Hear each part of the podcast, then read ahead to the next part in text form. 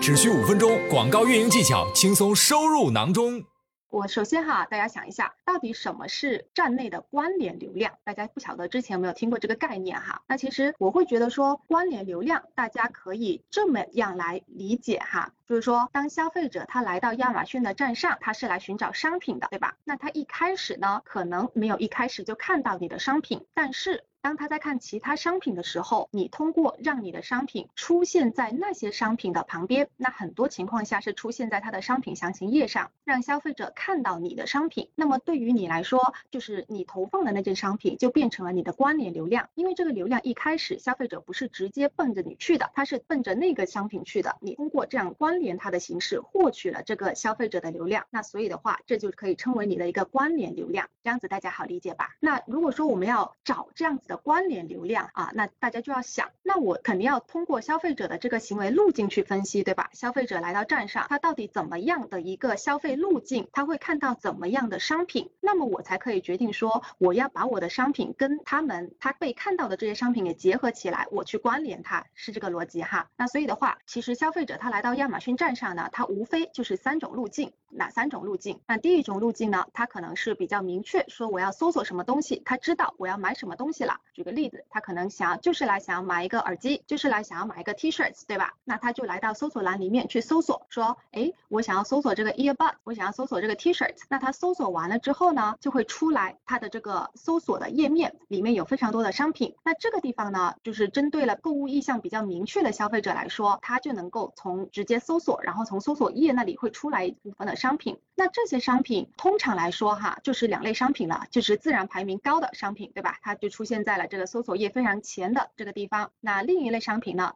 它可能是通过打广告的形式出现在了这个搜索页的前面。那打广告的商品啊，如果说它是自然流量非常好的商品呢，通常来说哈，这个 review 啊、星级啊各方面都是比较成熟的状态，对吧？它自然排名才比较高。那如果说是打广告的商品呢，就不一定，可能呢它的这个 review 啊、星级可能就没有那么的高，有些二星半、三星都有可能会出现在这个搜索结果页上面，就分为这么两类 ASIN。那所以的话，如果大家决定我要不要去投放这个搜索页面。的 ASIN 呢，我觉得就看情况。那如果说你是各方面都比较成熟的这个商品的话呢，当然你是可以去投放的，对吧？投放你这个品类里面 best seller 啊，这也排名很前的。那如果说你是一个比较新的商品，你的 review 啊各星级都比较初始，就是还在积累阶段的话呢，那我觉得你可以去看一下，就是说你关键词搜索出来有没有一些商品，它也是比较新的商品，像这个星级可能两星半、三星这样比较新的商品，review 也不是特别多。那么你跟它相比，如果你觉得你是跟它有竞争。优势的话，那么你就可以去投放它，让你的商品出现在它的这个商品详情页面上面去啊。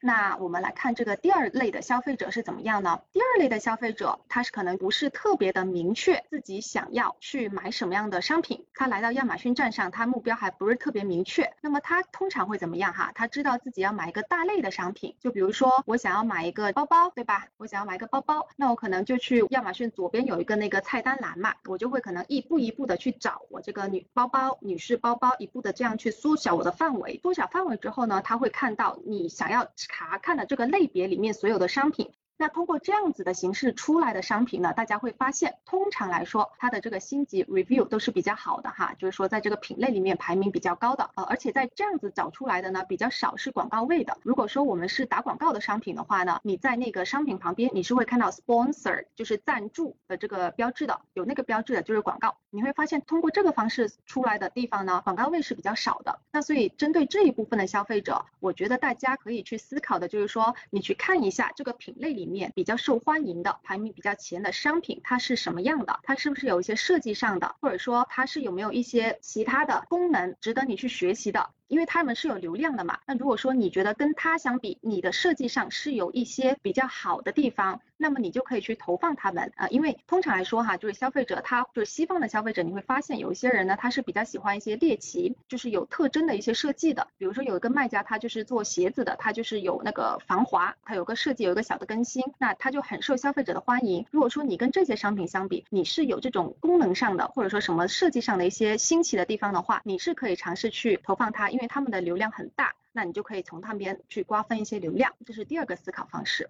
那第三部分消费者呢，他是可能更加的懵懂，他不知道我要买什么样的商品，他都不知道，他来亚马逊上可能就是吃完饭呐这样子没事干，他来逛一逛，或者这个上班的过程中比较无聊，看一看有什么东西可以买的没有。那他来到亚马逊的站上哈，他通常会怎么样呢？他通常就会看一下我们这个站上给他推的这些模块。那我们知道啊，当你打开这个亚马逊首页的时候，它是有非常多的新品的这种呃模块的，对吧？比如说 new release 啊，deals and promotions 啊，或者说每个这个产品的这种品类的这个模块，你看过什么商品，它会这样推给你。那从这些模块里面，通常哈，就是说消费者他会非常注意的一个地方呢，就是 deals and promotions，就是折扣区打折扣的这些商品里面，他会比较感兴趣的。那所以的话哈。我会建议大家去多多关注你这个 deals，就是由促销、参加秒杀活动的这一部分的商品，因为我们知道参加秒杀活动啊，它是有一些要求的。那有一些商品呢，它也是新品，对吧？那跟你相比，可能就是各方面啊，如果说你是上新的话，你你这各方面这个 review 啊、星级啊都会差不多。当然，如果你是个比较成熟的商品，那你就更加有这个 review 方面的竞争优势了，对吧？那针对这一部分秒杀的商品啊，通常来说，我们知道它做了秒杀，那它价格就是比较低的了。其实也就是这种概念嘛，就是说是消费者这种冲动的消费，以一个比较低的价格去让消费者购买。那所以的话，如果你的商品是比较有竞争力的，跟它相比啊，那所以的话，我是建议你去投放它，因为它是做秒杀嘛。如果说你觉得它的价格它是比你有优势的话，我觉得你可以考虑看看。